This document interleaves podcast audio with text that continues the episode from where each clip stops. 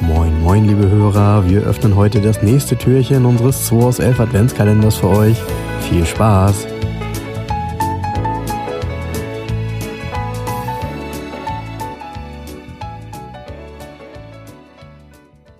Ah, So. so. guten Morgen, Sonntag, der 13. Dritter Advent. Ach ja. Schweinekalt hier in der Garage 11. Ähm, da machen wir mal ein ganz heißes Türchen heute auf. Oh ja, und ich darf wieder ziehen heute, nicht? Du darfst ziehen, Frank. Ah, mit meinen kalten Fingerchen. So. Ja. Tipp spielen.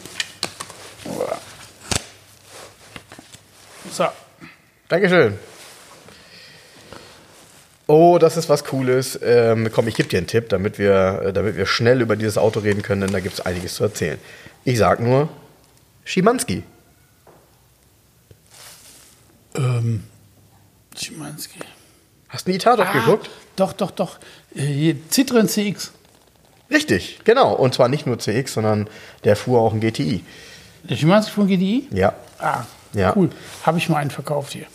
Ich finde den, ich find den großartig. Ein GTI Turbo ist das hier sogar auf dem. Äh, was heißt sogar? War das immer ein GTI Turbo? Gab es dann Turbo 1, Turbo 2? Gab es irgendwie sowas? Ich weiß das nicht mehr. Ja, ich glaube ja. Ich meine auch. Ja, Ähm, 168 PS, 220 Höchstgeschwindigkeit. mindestens. Und Weil das es echt ist- aerodynamisch Ja, ich glaube, das ist übertrieben. genau. Also das ist eben genau diese aerodynamische Form, die Citroën im Grunde, sorry, wenn ich das jetzt so sage, da werden viele lachen und werden sagen, es stimmt nicht. Es ist auch nicht so. Aber gefühlt haben sie es erfunden, denn sie waren die ersten, die Karosserien hatten, die eigentlich sehr aerodynamisch aussahen mit der Göttin. es gibt einen Prototypen von Pininfarina ähm, für British Leyland, Mhm. eine Limousine. Und ich schwöre dir, Citroën hat da abgeguckt.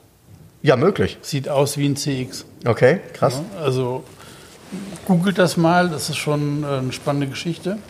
Ja, der CX, ähm, ein futuristisches Auto, auch bis heute irgendwie sehr zeitlos eigentlich. Mhm. Was ich nie mochte bei diesen Autos, ist eigentlich der Motor.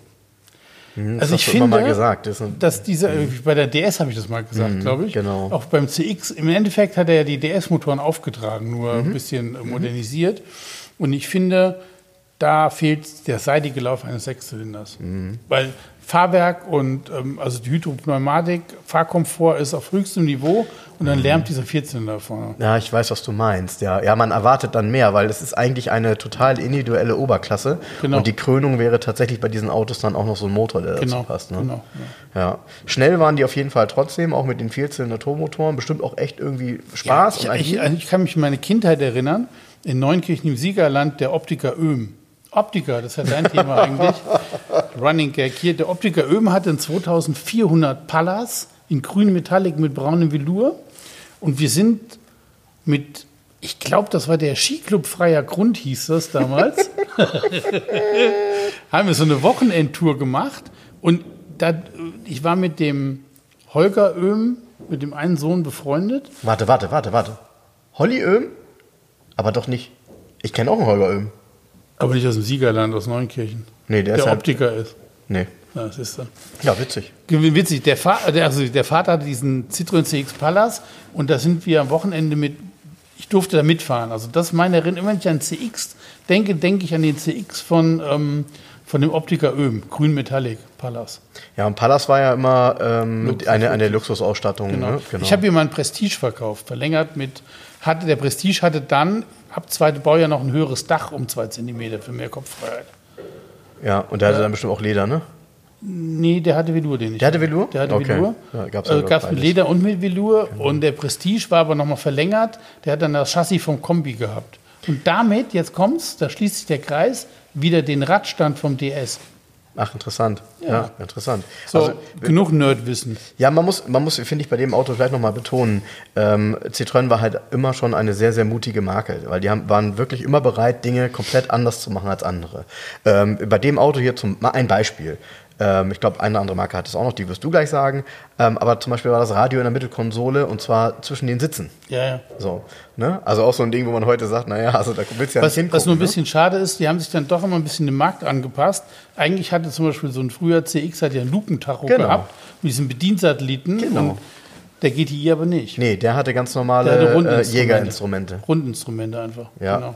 Ja, aber die, das kann ich mich noch dran erinnern, diese, äh, dieses Lupentacho, auch das ne, ist mal sehenswert für diejenigen, die das nicht kennen. Das sieht so ein bisschen aus, als wäre das irgendwie in, in einer Flüssigkeit. Ja, ja, quasi, ja, weil, genau. weil das verzerrt so ein bisschen. Und es so leuchtend, so, so so gelb-orange. Genau, Ja, ja. genau. Ist schon echt, und nochmal, das hat kein anderer so gemacht. Nee.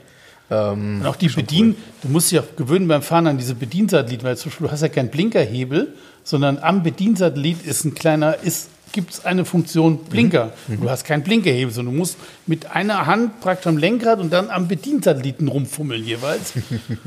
ja, ist alles gewöhnungs... Also schräge Geschichte, aber auch schon hat definitiv seinen Platz verdient in dieser Automobilhistorie, so, also in diesem Universum eigentlich. Das ist genau das, was ich meine, weil viele irgendwie Citroën so als Marke immer so ein bisschen abhaken. Achtet auch heute mal drauf, die sind echt immer bereit, ähm, immer den einen oder anderen Schritt zu gehen, den andere nicht gehen.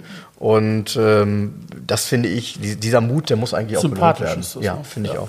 Was ich sehr sympathisch finde, dass heute der dritte Advent ist Sonntag und ich jetzt vom, vom Biobäcker Eichel in der Osterstraße, übrigens auch sehr zu empfehlen, Christstollen essen werde heute.